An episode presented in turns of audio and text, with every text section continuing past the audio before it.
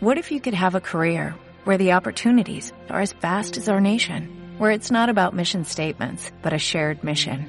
At U.S. Customs and Border Protection, we go beyond to protect more than borders, from ship to shore, air to ground, cities to local communities. CBP agents and officers are keeping people safe. Join U.S. Customs and Border Protection and go beyond for something far greater than yourself. Learn more at cbp.gov/careers.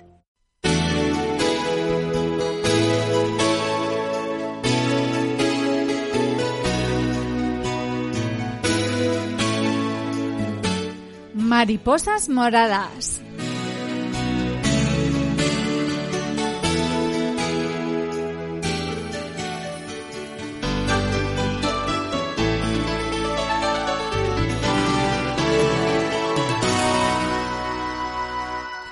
Buenos días a todos. Aquí estamos otra semana más en Mariposas Moradas. Mi nombre es Yolanda Laguna y os doy la bienvenida una semana más a nuestro programa donde, como bien sabéis, de la mano de la Asociación de Lupus y Autoinmunes de Castilla-La Mancha, Alman, damos visibilidad, visibilidad a los afectados de esta enfermedad autoinmune crónica y sistémica que en España afecta en torno a unas 100.000 personas. Si recordáis, la semana pasada estuvimos hablando de tratamientos, de las diferentes líneas de tratamientos con las que los facultativos cuentan para abordar y tratar el lupus. Eh, son numerosas las líneas de terapias que hay y nos quedaron muchas cuestiones de las que hablar.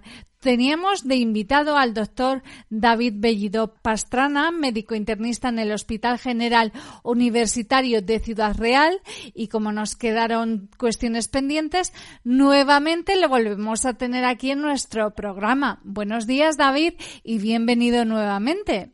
Buenos días, encantado de, de, estar con vosotros. Para nosotros es un placer, un honor volver a tenerte aquí. Bueno, David, eh, se nos quedó la semana pasada hablando de la importancia de implicar al paciente eh, a la hora de gestionar la enfermedad, a la hora de decidir tratamientos. Explícanos eh, en qué grado eh, es importante hacer partícipe al paciente del tratamiento que vais a, a administrar. Vale, yo creo que lo que es la participación del paciente en lo que es el tratamiento, en las implicaciones que tiene, los efectos secundarios que puedan tener, yo creo que es fundamental. A lo mejor la medicina yo pienso que ha cambiado los últimos 20 o 30 años. Antes eh, hablamos un poco, pues la medicina a lo mejor era paternalista, se podía decir, decir que el médico estaba con un escalafón a lo mejor pues pues eh, aparentemente superior, la gente tenía a lo mejor menos menos nivel intelectual, me refiero a nivel de estudio, cualificación, menos acceso a la información. Entonces, ahora mismo yo creo que hoy en día la gente interactúa eh, más con vosotros, ¿verdad? Tiene, tiene, mira, tiene más capacidad formativa. Se puede, eh, también, hombre, también todo el tema de la información, también hay que tener cuidado el acceso, hombre, yo creo que también cuando se busca información, lo ideal es, hacerlo en portales eh, específicos de de asociaciones de pacientes que a lo mejor puedan, eh, como en este caso a lo mejor pues de, lupus, es decir, para, para no buscar, porque eh, muchas veces el Internet también eh, a lo mejor pone uno la imagen de lupus en Google y a lo mejor pueden aparecer imágenes horrorosas y no es no, no, es la realidad, no si me... Sí, te entendemos. Entonces, de alguna forma, lo que comentábamos la semana pasada, eh, hablamos de que el pilar del tratamiento, eh, lo que es el lupus, el pilar son los antipalúdicos junto con los corticoides a dosis baja cuando hay algún brote de la enfermedad. Y después, cuando la enfermedad no está controlada, pues eh, hablamos de allá eh, de los tratamientos inmunosupresores, ¿vale? Porque los antipalúdicos en sí son fármacos inmunomoduladores que no provocan inmunosupresión, ¿vale? Incluso los antipalúdicos están demostrados por estudios que tienen un efecto protector de cara a procesos infecciosos. Por eso los antipalúdicos eh, intentamos eh, por todos los medios eh, que se tomen, ¿vale? entonces es, es, el pilar fundamental, así como por ejemplo la enfermedad de Besset hay que intentar dar colchicina, en el lupus hay que intentar mm, una persona que con lupus, hombre, salvo que no tenga síntomas y no haya que dar nada, pero una persona que tenga sintomatología sistémica de mialgia, debilidad, los antipalúdicos tienen que estar sí o sí, ¿vale? Que eso yo creo que es un concepto que debe quedar como muy claro, ¿vale? Entonces, cuando hablamos ya de, de afectaciones más graves de alta intensidad, eh, que ya obligan a poner tratamiento inmunosupresor, como pues hemos dicho la semana pasada, eh, micofenalato, azatioprina, que son los fármacos habitualmente que se utilizan más eh, con más frecuencia, caso aparte la ciclofamida, que en algunos casos se emplea, pero en casos muy graves, o el metotresate, que algunas veces también se puede emplear en la afectación articular, pero fundamentalmente en los dos fármacos inmunosupresores que se suelen utilizar cuando hay una enfermedad de mayor grado de, intensidad, fundamentalmente con repercusión de órgano. Eh, hablamos de lo que es el micofenalato o lo que es la, la, la, zatioprina, ¿vale? Entonces, es muy importante de que los pacientes conozcan eh, los efectos secundarios eh, que pueden provocar dicha medicación y ser partícipes un poco de cuáles son los poros, los contras eh, de, dichos medicamentos. ¿vale? David, hablando contigo, eh, eh, nos has hablado de, la, de que hay tratamientos inmunosupresores y otros que son inmunomoduladores. Ah, habrá gente que tenga dudas, habrá gente que tenga, piense que son lo mismo, pero realmente no lo son. ¿Nos puedes aclarar la diferencia entre uno y otro? Vamos, mira, de alguna forma eh, eh, un inmunomodulador, eh, lo que es el, bueno, lo que son los antipalúdicos, la hidroxicloroquina, que es la que se utiliza en la actualidad, no va a provocar perjuicio de cara a, inmunosupresión, es decir, por los efectos y me refiero por el mecanismo de acción, es un fármaco es un fármaco que no va a provocar, no va a bajar las defensas para que más o menos me entienda, me entienda la gente, ¿vale? Los corticoides eh, sí provocan inmunosupresión o bajan las defensas y los inmunosupresores eh, que hemos dicho ya eh, de segunda línea, cuando eh, no podemos lograr controlar con una dosis mínima de corticoides por, por evitar los efectos secundarios a largo plazo, lógicamente son fármacos que de alguna forma no son selectivos en el mecanismo de acción, pues actúan pues el micofenalato sobre los linfocitos T, la cetoprina, pues, es decir, pues son fármacos que de alguna forma en su mecanismo de acción no son demasiado selectivos y provocan, eh, pues de alguna forma, para que me entienda la gente, pues bajada de defensa. Es decir, eh, de alguna forma lo que estamos de algún eh, es el sistema inmunitario lo estamos deprimiendo de alguna forma para que la enfermedad esté estabilizada. ¿Qué perjuicio? Eh, puede provocar o el riesgo que pagamos por ese, eh, por ese tratamiento inmunosupresor, el, riesgo infeccioso fundamentalmente, ¿sabes? Eh, entonces, aquí lo que se trata es de que los pacientes sean conocedores de qué perjuicios puede haber y de alguna forma por parte de la labor del médico, pues intentar hacer un ajuste lo más preciso posible eh, del tratamiento de tener controlada la enfermedad eh, con la menor dosis de medicamento eh, para evitar la posible toxicidad a largo plazo de, los fármacos. David, ¿hay algo que el paciente pueda hacer para evitar ese riesgo infeccioso? Vamos a ver. Fundamentalmente, los pacientes, ¿qué tienen que, que hacer? Yo digo, yo lo que hago Mm, los pacientes tienen un tratamiento de fondo, eh, muchas veces les enseño los o les entreno ante a lo mejor la posibilidad de un brote, yo incluso lo dejo en los informes, a lo mejor pues están a dosis bajas de corticoides, a dos y medio, a cinco, a lo mejor si en algún momento dado tiene algún pequeño brote que puedan subir la dosis de corticoides, pues a lo mejor duplicar la dosis a dosis baja o tomar algún antiinflamatorio para intentar eh, tener controlada la enfermedad si hay algún pequeño brote. Hombre, si hay un brote más intenso, pues ya lo digo que pues que lo prefiero ver yo eh, presencialmente, ¿vale? De alguna forma, hay elementos como procesos infecciosos que pueden desencadenar un brote, también las situaciones de estrés y de alguna forma también tenemos que intentar eh, pues evitar la exposición al sol, porque la exposición al sol, yo le comento a la gente, mira, ponte crema de protección 50, cuando llegues el verano, pues ponte, a lo mejor vete a la playa, si te vas a la playa, eh, vete a las primeras horas del día, te pones con un sombrero, debajo de una sombrilla, porque de alguna forma eh, lo que es la exposición al sol la fotosensibilidad eh, puede desencadenar un brote, ¿vale? Eh, es decir, que, claramente está, yo he tenido algunos casos de pacientes, a lo mejor empieza ya empieza el sol, el calor, el mes, a lo mejor el mes de abril, a lo mejor empiezan, a lo mejor van un día de paseo eh, por Córdoba o algún día mm. que está muy soleado y me vienen con un, con un brote, a lo mejor a los siguientes días, pues, pues importante. Entonces, de alguna forma, hay que tomar medidas eh, preventivas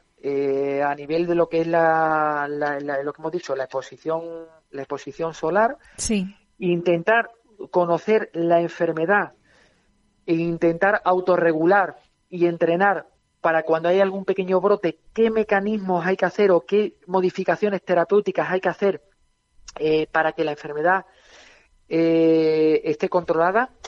Y después, por el grado de inmunosupresión farmacológica y después de alguna forma pues también porque en el lupus eh, como es eh, hay afectación del sistema del complemento que interviene en el sistema inmunitario se recomienda que pues que se que estén eh, vacunados de lo que es la gripe neumococo y por supuesto de lo que es el covid es decir que tengan todas las vacunaciones completas vale para intentar minimizar en la medida de lo posible el riesgo infeccioso, es decir, que a lo mejor por minimizar el riesgo fundamentalmente de, neumonía, de infección gripal, es decir, pues mm, lo que es, en este caso, pues un grupo de riesgo eh, que debe de recibir al completo eh, todas las vacunas, ¿vale? Todas las vacunas, me refiero a nivel pues vacuna antigripal, neumococo y ahora mismo con el tema de la pandemia, por supuesto, de lo que es el, el COVID. Ajá. Hepatitis, supongo. Hepatitis B, también. Vamos a hablar, David, eh, si te parece, de los tratamientos biológicos como el belimumab. Hablando contigo de récord, me decías que con este tratamiento ha habido un antes y un después. Háblanos de lo que ha supuesto el descubrimiento, la aplicación de este tratamiento, el belimumab, para los pacientes con el lupus. Vale, mira, eh, la verdad que en mi experiencia es bastante grata, ¿vale? Yo a lo mejor he tratado en torno a 7 8 pacientes eh, con belimumab y es un tratamiento que lo bueno que tiene que de alguna forma eh, han aparecido tratamientos biológicos ya inicialmente aparecieron para otras enfermedades autoinmunes como la artritis reumatoide, que empezamos con los anti-TNF, pero eh, yo pienso que un antes y un después, porque de alguna forma son, eh, son medicamentos eh, mucho más selectivos porque lo, tanto lo que estábamos comentando antes, pues el micofenalato, la zatioprina, son fármacos inmunosupresores que no son selectivos, deprimen todo el sistema inmunitario entonces, de alguna forma, el riesgo infeccioso pues está lógicamente incrementado, ¿no?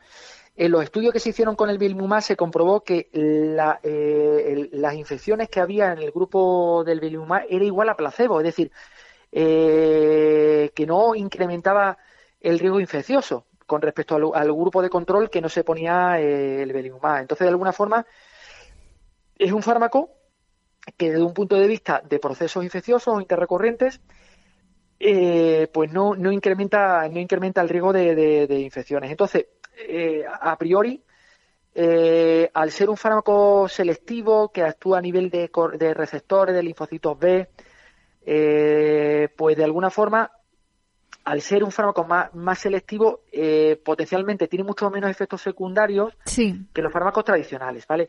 Ahora mismo lo único que ocurre es que actualmente en las guías, en las guías terapéuticas, es un fármaco que se utiliza de segunda línea. Es decir, que ahora mismo la indicación que está aprobada por el Ministerio es que cuando un paciente está con terapia estándar, es decir, hablamos de antipalúdico más eh, prednisona, dosis siete y medio o más y algún inmunosupresor añadido, sea micofenalato o azatioprina, si con la terapia estándar el paciente no está controlado, si con la terapia eh, sería eh, tiene indicación de pautar tratamiento con belimumab. Sí. ¿Vale? El belimumab habitualmente va muy bien en pacientes que tienen la autoinmunidad eh, muy positiva, es decir, que el complemento bajo, eh, lo que son los, los, los, los anti-DNA y ANA eh, positivos a títulos, a títulos elevados, afectación, astenia articular.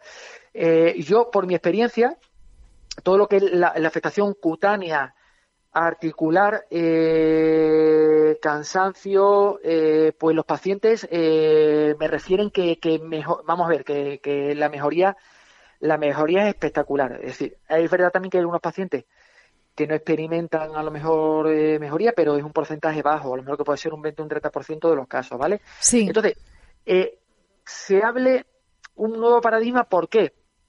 Porque eh, si uno exporta o extrapola lo que ha ocurrido con, a lo mejor, lo que puede ser, por ejemplo, con la artritis reumatoide, el artritis reumatoide cuando empezó el tratamiento con el infliximab, a lo mejor hace unos 20 años, pues era un tratamiento de segunda línea, caso refractario, y ahora mismo es un tratamiento, eh, todo lo que son los anti-TNF, que la artritis reumatoide prácticamente eh, se suele iniciar metotrexate, pero en cuanto un enfermo no va bien o no está controlado, se pone directamente eh, este, este, tipo de tratamiento. Entonces, yo pienso que son fármacos que ahora mismo eh, es un fármaco que eh, lo que es la restricción y es fundamentalmente motivada por el coste, es decir, que en cuanto salgan biosimilares o que a lo mejor reduzcan el coste, es probable que sea un fármaco que se empiece a utilizar más eh, como un fármaco pues como de segundo escalón, eh, intentando evitar los inmunosupresores clásicos que a largo plazo van a tener muchos efectos secundarios, ¿vale? Mm. Entonces,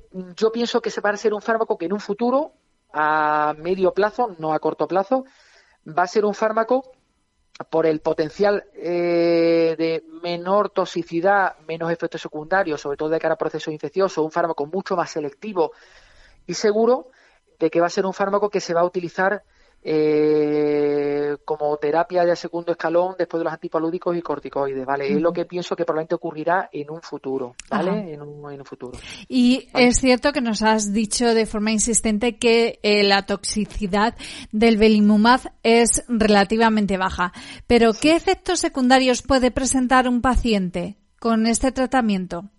Los efectos secundarios, hombre, algunas veces puede dar cuadros como síndromes pseudogripales, ¿vale?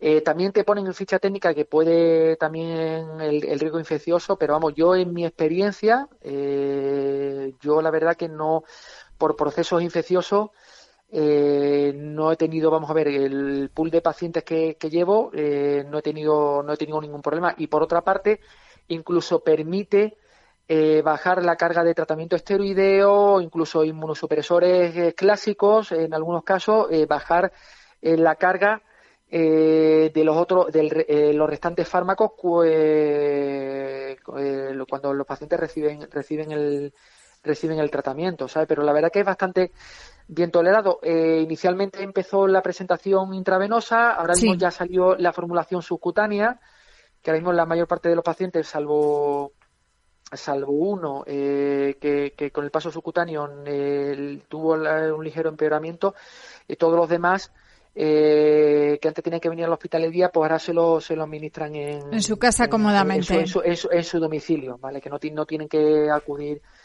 al hospital de día. ¿sabes?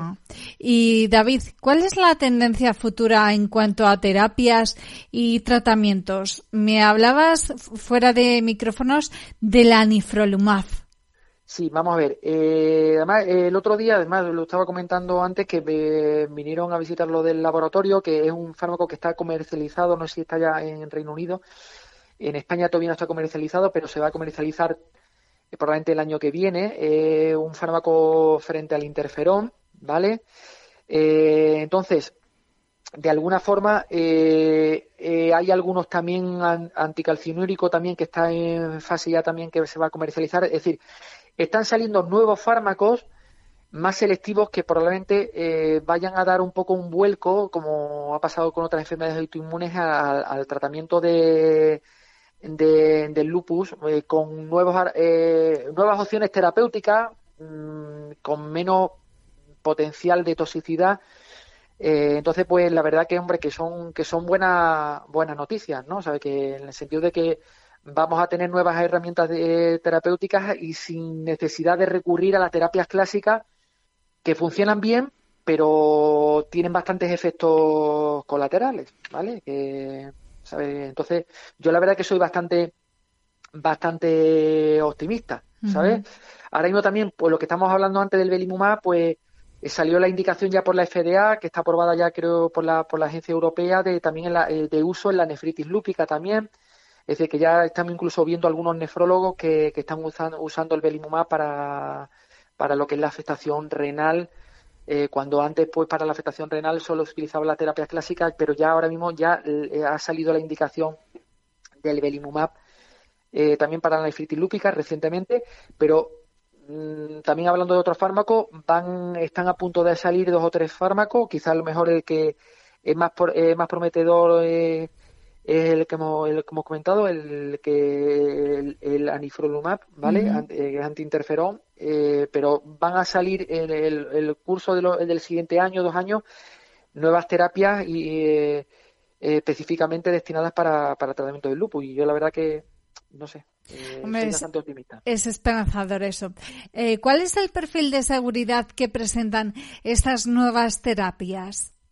Vamos a ver, a mí yo lo pasa que, mira, el, en alifrolumab no, vamos a ver, es un fármaco que no está comercializado. Al parecer eh, me comentaban que sobre todo había incrementaba la incidencia, me lo comentaron lo del, lo del departamento médico, sabe que al parecer aumentaba la incidencia de herpes, sabe eso un poquillo por los, los, de herpes zóster.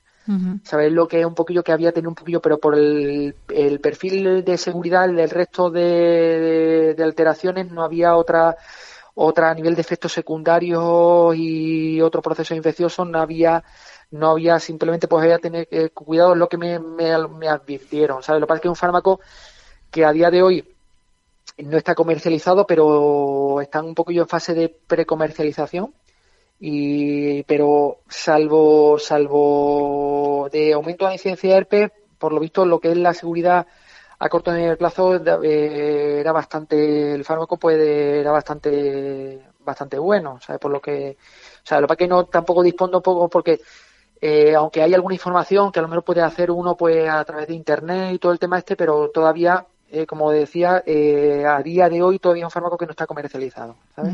David, por lo que te estamos escuchando, eh, la investigación en cuanto a lupus, al desarrollo de nuevos tratamientos, va en buena línea. Es esperanzadora la situación. porque vamos a ver, pero eso ocurre a, muchos niveles. Imaginaros también lo que ha ocurrido un poco con el tema de la vacuna del COVID, con lo que es el uso del ARN mensajero que probablemente se utilizará para, para, terapia, antitumoral, es como un poco el caballo de Troya, decir, que ahora mismo la investigación va pues, por mecanismos moleculares, cada vez eh, las dianas son más selectivas, eh, se conocen muy bien las bases fisiopatológicas.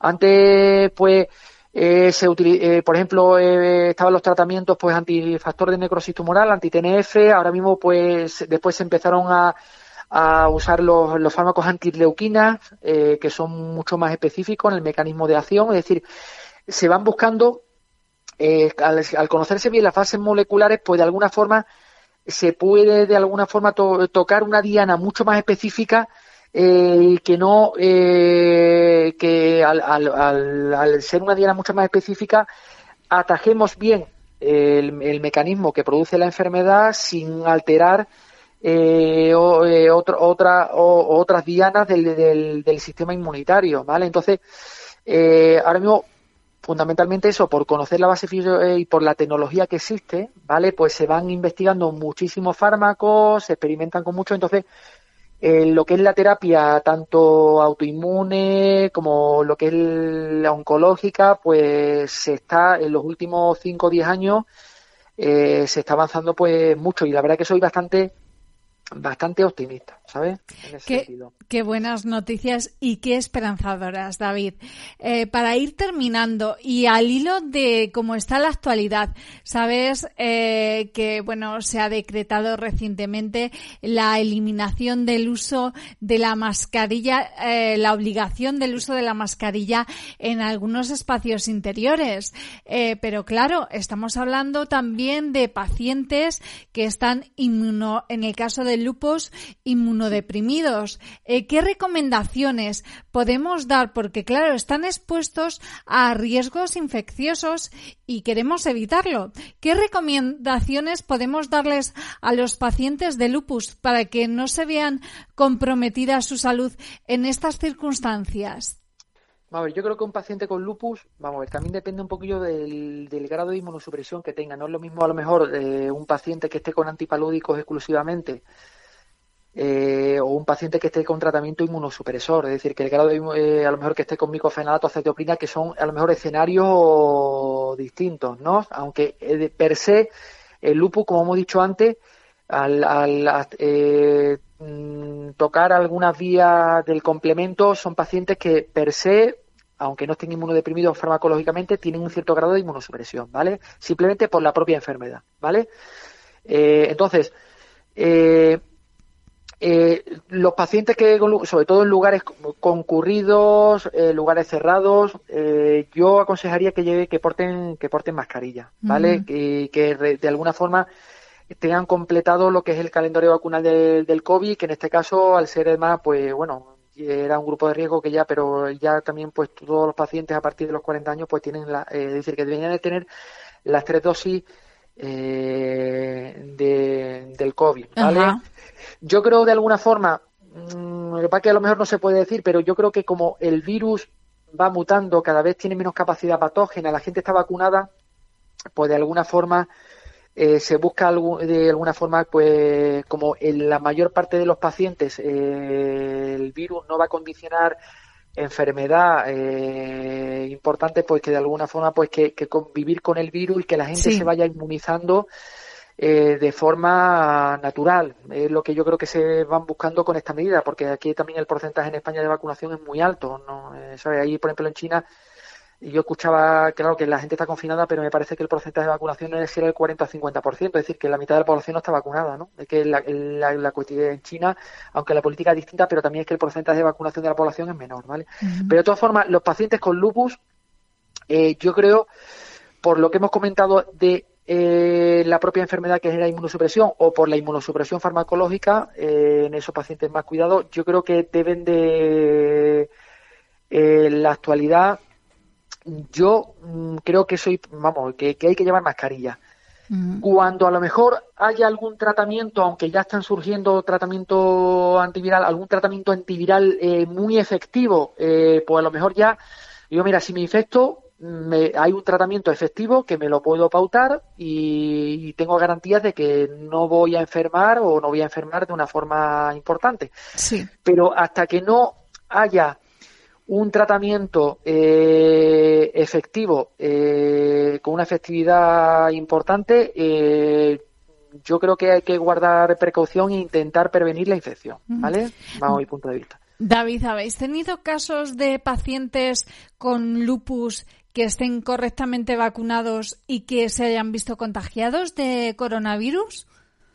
Vamos a ver, eh, pacientes, hemos tenido pacientes con lupus eh, contagiados, pero después de alguna forma no, eh, no han tenido eh, enfermedad eh, importante. Yo, tampoco, yo desconozco también los casos de a lo mejor lupus que lleven los nefrólogos si tienen alguna afectación renal, porque realmente el lupus, el COVID, eh, lo que afecta más eh, son pacientes con, con, factores de riesgo cardiovascular, hipertensión, diabetes, obesidad y afectación renal. Además, la afectación renal, eh, el COVID mm, genera, genera mucho, mucho, vamos, que, que se ceba con, con, con, los pacientes que tienen afectación renal, ¿vale?